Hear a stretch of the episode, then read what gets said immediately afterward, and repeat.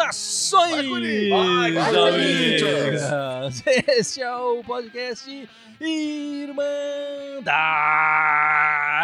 Corintiana número 259 259 e de novo a tela tá cheia de corintiano aqui, tô eu, Guilherme, o genial Icarão, a fantástica Ana, o grande Gibson e o espetacular Dudu, todos aqui Opa. felizes da vida com a vitória do Coringão, né? Bicho, agora é mundial, certeza, velho. Eu senti que seus saudações foi até mais intenso, né? Depois Sim. dessa essa dupla vitória aí, né? Semana passada. Essa goleada, né? É que o Corinthians jogando uma vez por semana, ele já tem fôlego só pra ele guarda o fôlego. Estão deixando a gente se empolgar, isso é perigoso, isso é perigoso, porque o time não sei não, mas vamos lá.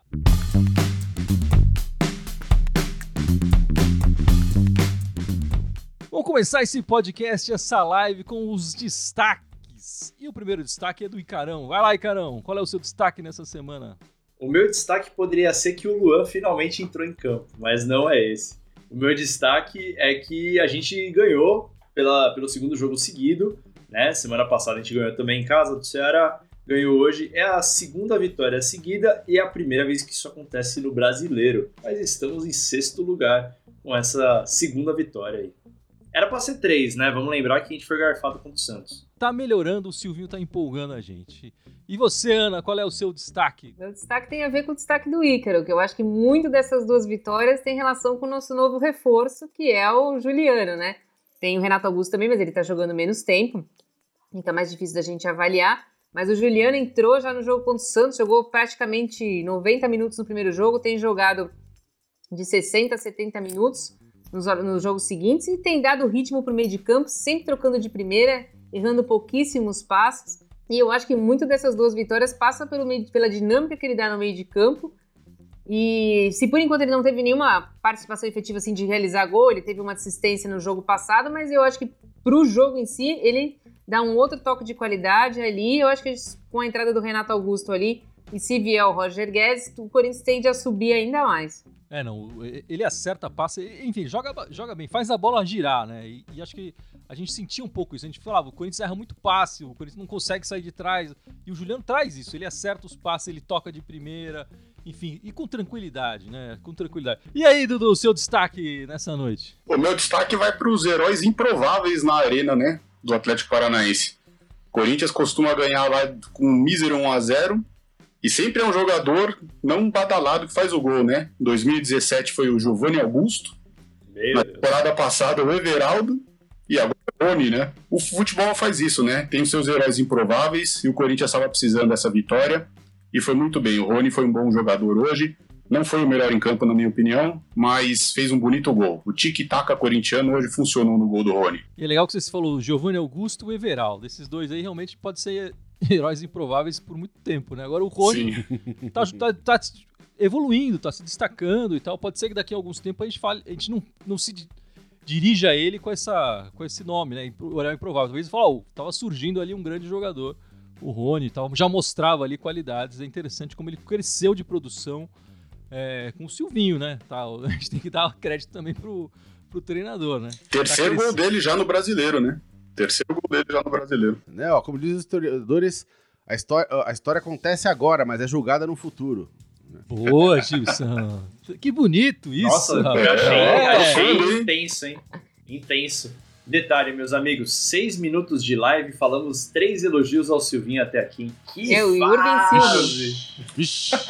e o Silvinho vai dobrar a meta, hein? Mas ele já tá com quantas partidas no Corinthians? 19? Já- 18? 19, 19. Então, logo partidas. mais ele vai dobrar a meta, meu. E o seu destaque essa noite, Gibson? O Dudu deu uma entrevista essa semana na qual ele comentou sobre é, o quanto esses bloqueios judiciais é, que o Corinthians tem, às vezes, pra pagar alguma dívida pendente com um jogador, aqueles petricários, enfim, de contrato mal feito, aquela história toda, é, ou de, de, de rescisão mal feita de, de contrato, enfim. Ele falou o, quanto isso atrapalha no fluxo do dia a dia do, do clube, né? O raciocínio dele tá muito correto e muito balanceado. Ele tem tem muita clareza do que precisa ser feito. Ele falou, olha, ele falou, cara, a dívida do clube é uma dívida grande vai demorar um tempo para não se resolve isso em poucos anos, né? Mas a questão não é nem, ele falou, não é nem o tamanho da dívida em si, o fluxo, né? Como que ela acontece. E, e, realmente tem clubes que têm uma dívida tão grande quanto a nossa, só que estão com as finanças estabilizadas. Então, aí não é um problema. Né? O problema não é você ter dívida, o problema é você estar tá com a dívida no pescoço e não ter para pagar, porque ela vence rápido. Então, e ele comenta que, enfim, esses bloqueios acabam atrapalhando, porque nesse fluxo de caixa, às vezes, pô, cara, eles estão correndo para pagar os jogadores no dia correto, aí chega um bloqueio dessa justiça, fica lá dois, três dias bloqueado, depois cai esse bloqueio, daí eles conseguem pagar os jogadores numa boa tal. Ele mencionou que, inclusive, os jogadores é, têm um clima, tá, tá, um clima muito bom e eles sabem dessas coisas que acontecem e que eles não estão esquentando, sei lá, se, pô, atrasa uma semana. Eles entendem que tá rolando essas, essas palhaçadas, mas eles sabem que vão receber, então é, isso não tá causando nenhum conflito interno no clube. Mas que, enfim, eles estão trabalhando para resolver essas questões. Inclusive, tem, é, é, esses bloqueios têm muito a ver com. Há um tempo atrás a gente falou sobre isso aqui, né, na, no podcast da Irmandade é, que eles contrataram uma empresa para implementar o compliance no, no, no, no, Corinthians, né? Assim, dá para perceber que eles estão cercando isso de todos os lados, né? Essa fala que ele fez agora não é uma fala vazia, ele já tomou providência quanto a isso alguns meses atrás, contratando essa empresa para adotar esses procedimentos no clube. É, me pareceu uma entrevista bem equilibrada, assim, vale a pena o pessoal dar uma olhadinha. Quem quiser, dá um Google lá. É, o, o curioso é que o Duílio fez parte das diretorias anteriores, né? Ele, ele é da patota ali e tal. Agora ele tá com poder, assim, de verdade, é o presidente e tudo mais, e tá implementando isso, mas é, é, ele deixou passar. É, esses contratos todos não, não, surgiram. Ele tava ali do lado, ele tava fechando esses contratos também. Ele tava contratando esses jogadores ruins. Enfim, é tudo. É, ele, ele mudou a chavinha, legal, mas ele tem culpa é, então, também na história. Pessoa, né? O que fica bem claro assim que a chavinha, essas expressões certas, a chavinha mudou. Né? Eles estão ligados e bem ligados nos problemas e estão aparentemente se mexendo para arrumar. Posso só passar o, o, o SofaScore que saiu do, do Juliano, só para complementar o que eu falei? Claro. Então, claro, ele em três jogos, ele tem 94% de passes certos, 100% de bola longa certas e 75 de tentativas de drible foram certas, 10 bolas recuperadas e 4 desarmes. Muito consciente, né, cara? Muito consciente. É absurdo a, a a consciência de jogo que ele tem, essa noção de espaço e de técnica que ele tem para distribuir jogo. E a gente percebe como a qualidade técnica do elenco tava ruim, né? Não é só entrosamento, né, cara? O cara precisa saber. Não dá pra falar que ele tá entrosado com o time, são três jogos só, ele chegou, não tem nem um mês. Mas ele tá acertando passe. Os jogadores do Corinthians estavam jogando junto há quanto tempo não acertavam um passe, velho? Sim, sem dúvida. Não é só. É, é, enfim, a técnica tava ruim do Corinthians mesmo, né? Estavam contratando errado. E muito errado, né? Bom, meus amigos, então vamos para a partida dessa tarde. O Corinthians 1 a 0 lá na Arena da Baixada, como o Dudu falou. O, o Atlético Paranaense é freguês nosso lá no, no estádio deles. É, eu queria ouvir, da, começar pela Ana. Qual, qual foi a sua impressão da, da partida? Já percebemos que gostou do, do Juliano, mas tem mais algum outro destaque, alguma coisa interessante, Ana? Eu acho que o coletivo do Corinthians está muito melhor. Eu não sei se a chegada do, dos reforços é, percebeu que poderia jogar-se melhor. Eu acho que o coletivo do Corinthians evoluiu. O Watson evoluiu muito pela esquerda ali. A gente sabe que ele vai oscilar. Nós não sabemos, nós não falamos falar que ele vai que ele vai estar na seleção semana que vem, não é isso. Mas ele evoluiu muito pela esquerda. Ele chama o jogo pela esquerda, coisa que a gente não estava tendo. Né? Se você pegar quatro, cinco jogos atrás, a gente não estava tendo essa opção. O meio de campo, o Rony está mais produtivo. O Gabriel jogando na função dele está jogando bem. Ainda existe algumas falhas, a gente vê que várias vezes o Atlético Paranaense, assim como o Ceará, consegue chutar da, da, da entrada da área, acho que isso tem que ser corrigido. A zaga, a, a, o 4 ali tá firme, né? O Fábio Santos voltou a ficar firme, mesmo tendo um, um, um jogo ali, um jogador ali na, na, ponta, na ponta direita do time adversário, ele tá conseguindo bloquear e fazer os ataques. Então, acho que o coletivo do Corinthians está sobressaindo muito, acho que também pela. Não sei se mudou o clima, com a chegada dos novos jogadores, mudou. Porque foi do jogo do Flamengo para o jogo do Santos, houve essa mudança. Eu acho que o Corinthians já merecia vencer o Santos ali. Então, o meu destaque é o coletivo, mas eu, eu o Cássio também, para mim, foi muito bem. E o, o Rony fez o gol, corre. Como corre o Rony? O Rony, você vê que ele está em todos os lugares do campo. Acho que se, se continuar assim, o Corinthians pode evoluir na tabela e chegar no, no G. Pode pensar num G4 se vier o Renato Augusto jogando bem, Roger Guedes jogando bem. Olha, eu basicamente concordo com quase tudo que a Ana falou. Eu acho que ela só esqueceu de falar talvez da palavra astral, né? O astral do time está diferente. Eu não sei se tem a ver realmente com a chegada dos novos reforços. se a própria questão da diretoria que o Gibson falou também mudou um pouco o elenco, porque realmente é uma diferença brutal do que o Corinthians fez contra o Flamengo para esses três últimos jogos. Então o time está mais consciente. É fato que também a gente tem a semana toda para treinar, então acho que o Silvinho está aproveitando esses momentos, porque o Corinthians jogou bem, tá tendo mais saída de bola, tá errando menos passe, mas o Corinthians está jogando bem sim. O Corinthians tem tudo para melhorar ainda mais se continuar nessa pegada. Cara, além, mais até do que da partida, eu vou fazer às vezes aqui de elogiar o Silvinho. É a terceira partida consecutiva que o Silvinho repete o time. São três, part... três jogos seguidos que esse time é repetido e que a gente sempre criticava, às vezes, o Silvinho de ter tempo durante a semana e o Corinthians não apresentar nada de evolução. E eu acho que o Corinthians está apresentando. Eu acho que foram três partidas espaçadas, né, com a semana para treinar, que aparentemente o Silvinho tá dando confiança para esses caras também. E, cara, de ressalva o que eu faço é que eu acho que o Corinthians só tem que prestar um pouquinho atenção é, no pós-gol né? Todo jogo que depois que faz o gol, o Corinthians me parece ali que dá uma eu não sei se o termo é relaxada, mas dá uma certa relaxada que deixa o adversário chegar um pouco. Acho que é bom ter um pouco de atenção nesse sentido. Mas no mais, cara, pô, estamos em sexto, enfim, não tem nem o que falar, assim, é, de um time que estava sendo cada vez mais ameaçado aí, de ah, tem que lutar lá embaixo, pô, tá em sexto, tá lindo, né? A minha impressão é que a gente viu essa troca de passes, que é o que mais impressiona, assim, a, a olho nu na partida, né? A qualidade do passe melhorou. É, o time ainda é vulnerável, a gente tomou bola na trave, o Cássio fez lá umas duas, três defesas boas, enfim. Acabou né? eleito Mas... o craque do jogo pela Irmandade. Sim, sem dúvida. Só o rosto dele fechou uma bola. É Só a cara dele. Ele fez... que ele tomou, né? do que o rock que ele faz. E fechou o lance, fechou o gol ali. Esse, essa questão, né, gente deu esse saltinho na tabela, a gente tá num bololô ali, né? Porque a, a nossa questão, o problema do Corinthians é o seguinte, a gente empatava demais, e, ou perdia ou empatava demais, tinha pouquíssimas vitórias. E só nos últimos cinco jogos foram três vitórias. A gente já tá com, a gente tinha três só, agora tá com seis vitórias, a gente dobrou o número de vitórias. E isso faz o time saltar na tabela, naturalmente. Pô, esse time aí tem tudo pra beliscar um G4, cara. Se se ajeitar como tá se ajeitando e ganhando casca. Que a gente tá falando aqui, né, é que o time tá ajeitando, tá criando casca e tudo mais. Pô, o Renato Augusto provavelmente vai virar titular. A gente tá num ponto agora de pensar, pô, aonde que o Renato Augusto vai entrar? Óbvio, o Renato Augusto tem que ser titular em algum momento, mas do jeito que tá, na conjuntura que tá, aonde que ele vai entrar? Porra, tira o jogo e joga sem centroavante, faz uma cerquinha ali na ah, dos caras. É, pode ser, é uma boa. Eu tava pensando só no meio campo, mas é uma boa. Eu, eu não tenho dúvida, o Rony tá jogando bem, beleza, legal, joinha. Tira ele, bota o Renato Augusto. Para mim não tem dúvida nenhuma. É, é, a posição do cara, é o que ele, que, que ele faz melhor, enfim. É, é, legal a gente ter o Rony, vai ajudar muito a gente. O Renato Augusto não vai ter fôlego, enfim, para jogar todas as partidas. A gente vai precisar bastante do Rony ainda. É um garoto, tá, tá, tá crescendo e tal. Pode ficar no banco um pouquinho e segurar essa aí do, do Renato Augusto. Vamos lá. O Danilo Martins passou aqui o scout do, do Silvinho, né? Que a gente tava falando 18 jogos, 19 jogos. Fez 19 jogos, é, é, 6 vitórias, 6 derrotas, 7 empates. Eu tô empolgado em vocês com, com o time, mas eu tô com o pé atrás, cara. Eu acho que a gente já ficou empolgado com o Genial Mancini também, entendeu? Já teve uma fase interessante com o Genial Mancini e tal. Mesmo se a gente for voltar lá atrás, até o Thiago Nunes, em algum momento, ele falou, pô, de repente e tal. Agora, sim, é pouco ainda. Eu quero ver mais do Silvinho. Aqui a gente não tá. Parou de pedir a cabeça dele, que nem te pediam uns, uns, uns podcasts atrás e tal. Mas, mas eu acho que ainda é pouco, tem que melhorar mais. Sem dúvida, Ele demorou até, eu acho, para encontrar essa solução. Enfim, demorou para colocar o Adson, demorou para colocar o Gabriel na posição que é do Gabriel, ele estava inventando história. É, demorou para colocar o Rony nessa posição, enfim.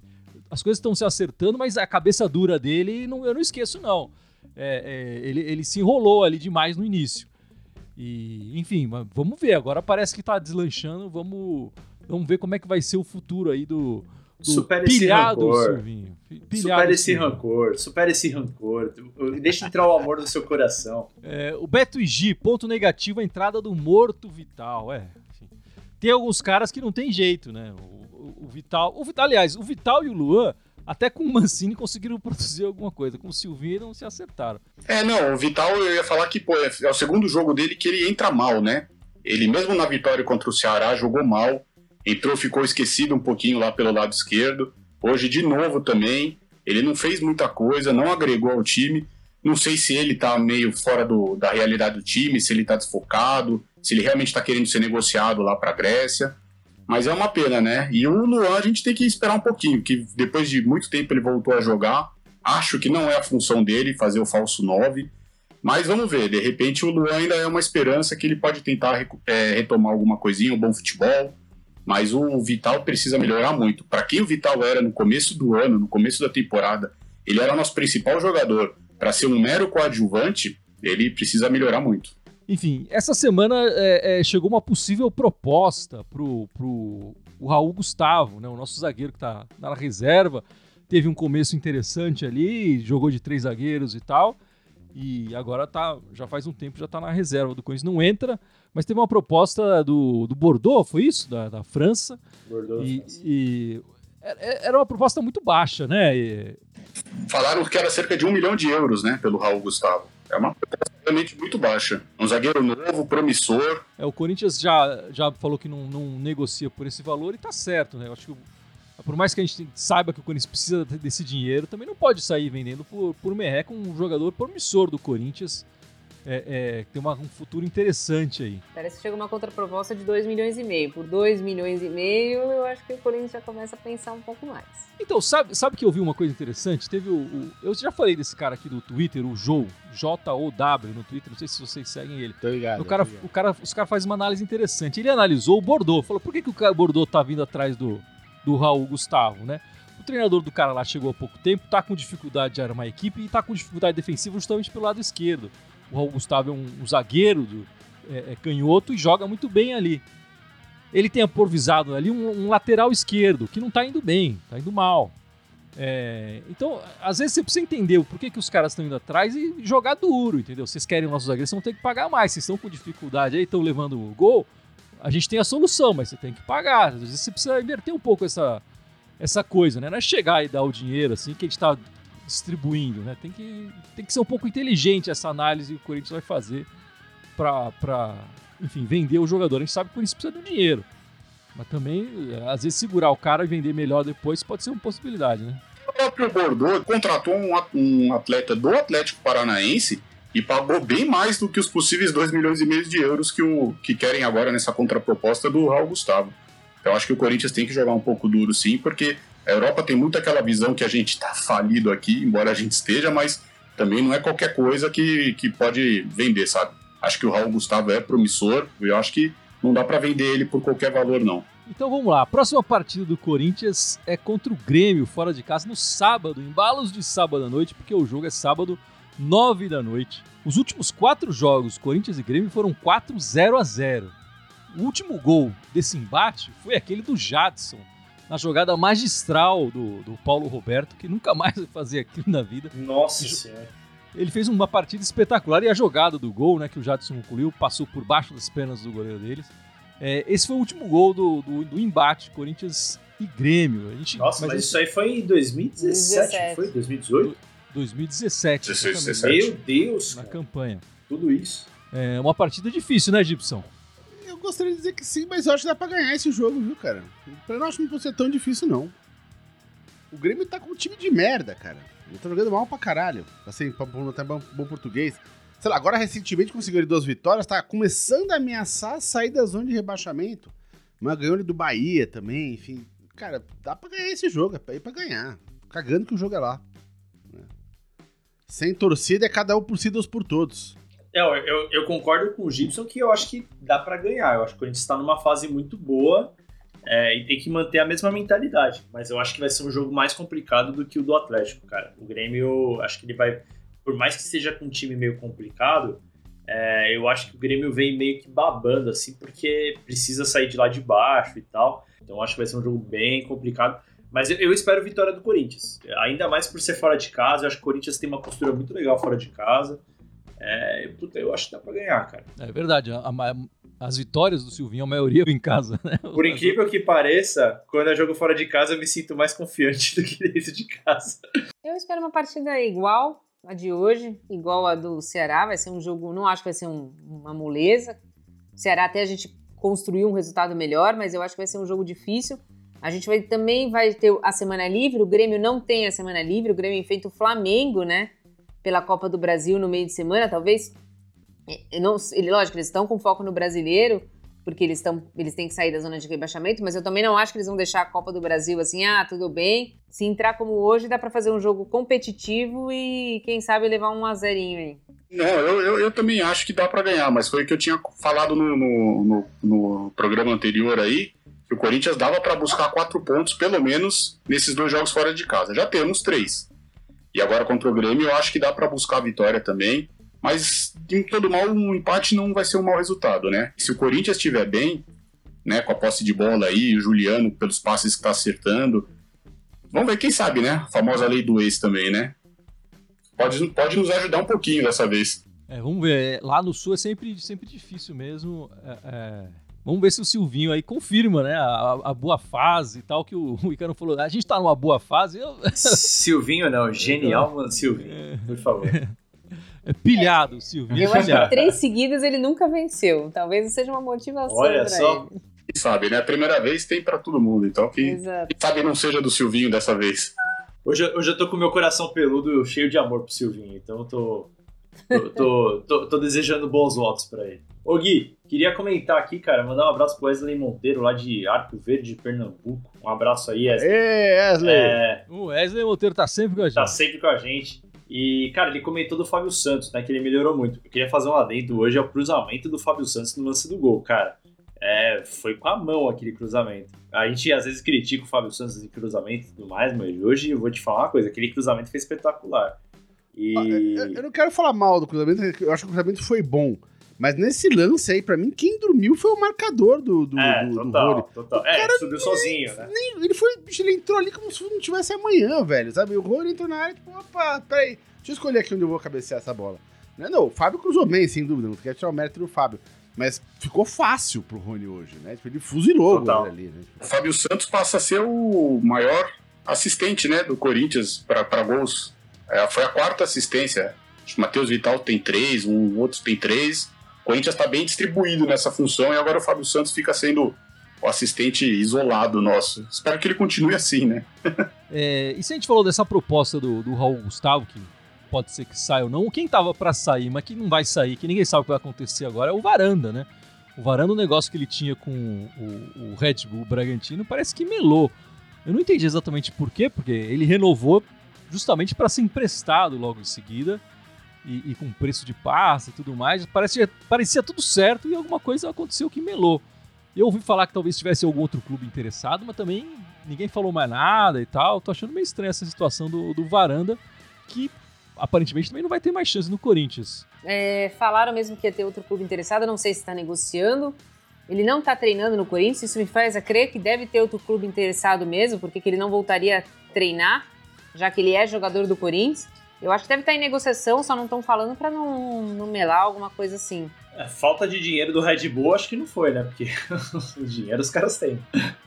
E tentando falar de contratação, a gente já falou o nome dele aqui não sei quantas vezes, mas não tá aqui no Corinthians, né? O Roger Guedes. Teoricamente, a Ana tinha falado na semana passada que tinha algum esquema que ele podia ser inscrito fora da janela, mas teoricamente a janela termina, tem mais essa semana só e termina. Então, se não, teoricamente, se não tiver mais nenhuma novidade, essa semana ele não vem mais. Agora, a Ana parece que falou que tinha uma. Um, um. É, tem um negócio chamado Validation Exception, que a FIFA, por causa da pandemia, tem deixado inscrever. É uma tentativa, né? Ela tem sido permissiva e tem deixado inscrever jogadores fora da. da... Tanto que o Palmeiras, nessa, nessa coisa, trouxe o Borja, trouxe o Dudu e não estava com a janela aberta e pôde jogar.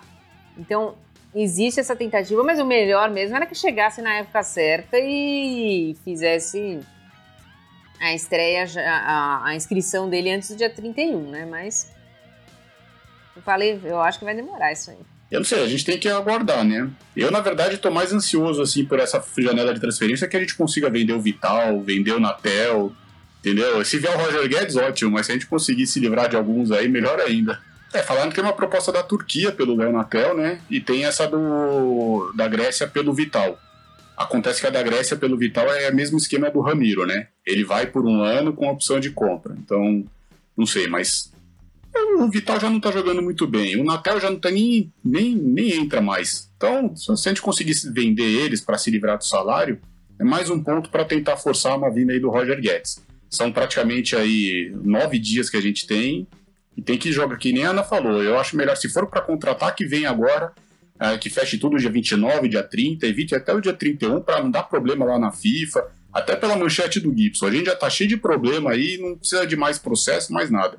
E Ana, e as meninas, Ana? As meninas estão bem, né? As meninas estão de vento em popa, né? Só alegria. Só, só Ali tem não alegria tem com crise, né? No meio de semana elas ganharam de 2 a 1 do, da- das meninas do Vila Sônia, feminino, né? E agora meteu 6 a 0 no Havaí Kinderman, com gols da Vicky Albuquerque, Jennifer, Tamires, Adriana, Yasmin e Catiúcia. Quer dizer, teve gol para todo mundo, é democrático, todo mundo faz gol, todo mundo dá passe. E agora elas esperam a, a definição de Ferroviária e Santos para jogar a semifinal do Campeonato Brasileiro. E no meio de semana tem um jogo contra o São José, que a gente espera mais uma vitória tranquila aí. As meninas é só alegria, né? Ali é sempre previsão de bom tempo, clima ameno, bom tempo, né? Céu de brigadeiro, né? É, esse final de semana nós podemos falar, ganhou o Sub-20, ganhou do Atlético Goianiense de goleada.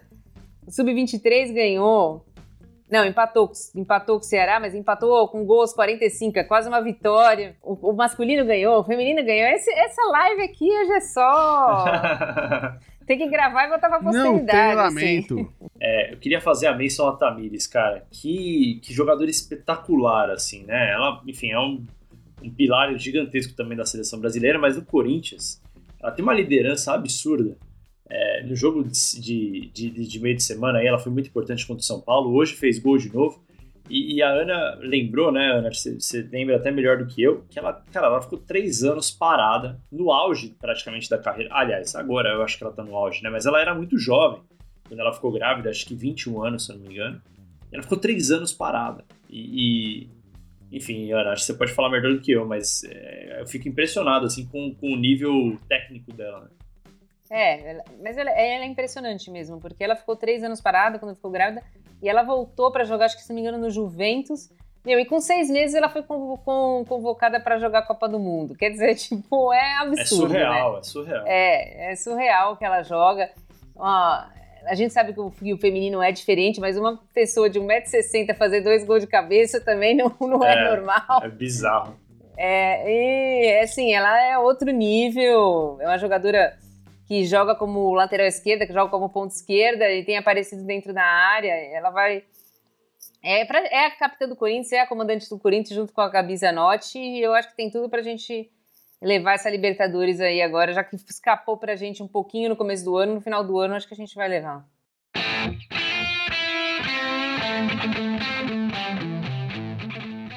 Bom, vamos encerrando esta live, este podcast 259. E agora o Gibson vai ajudar o Dudu, né? A lembrar as nossas redes sociais. O Dudu já tá participando com a gente aqui. Eu vou ficar aqui do lado monitorando ele assim. Tava ficando na moleza. Vamos lá, pessoal. Não deixem de seguir a gente nas redes sociais aí. Twitter, é, arroba Irmandade Timão, Spotify Irma- Irmandade Corintiana, TikTok Irmandade Corintiana, Telegram também Irmandade Corintiana. Tem o, se eu não me engano, aqui também o iTunes, SoundCloud.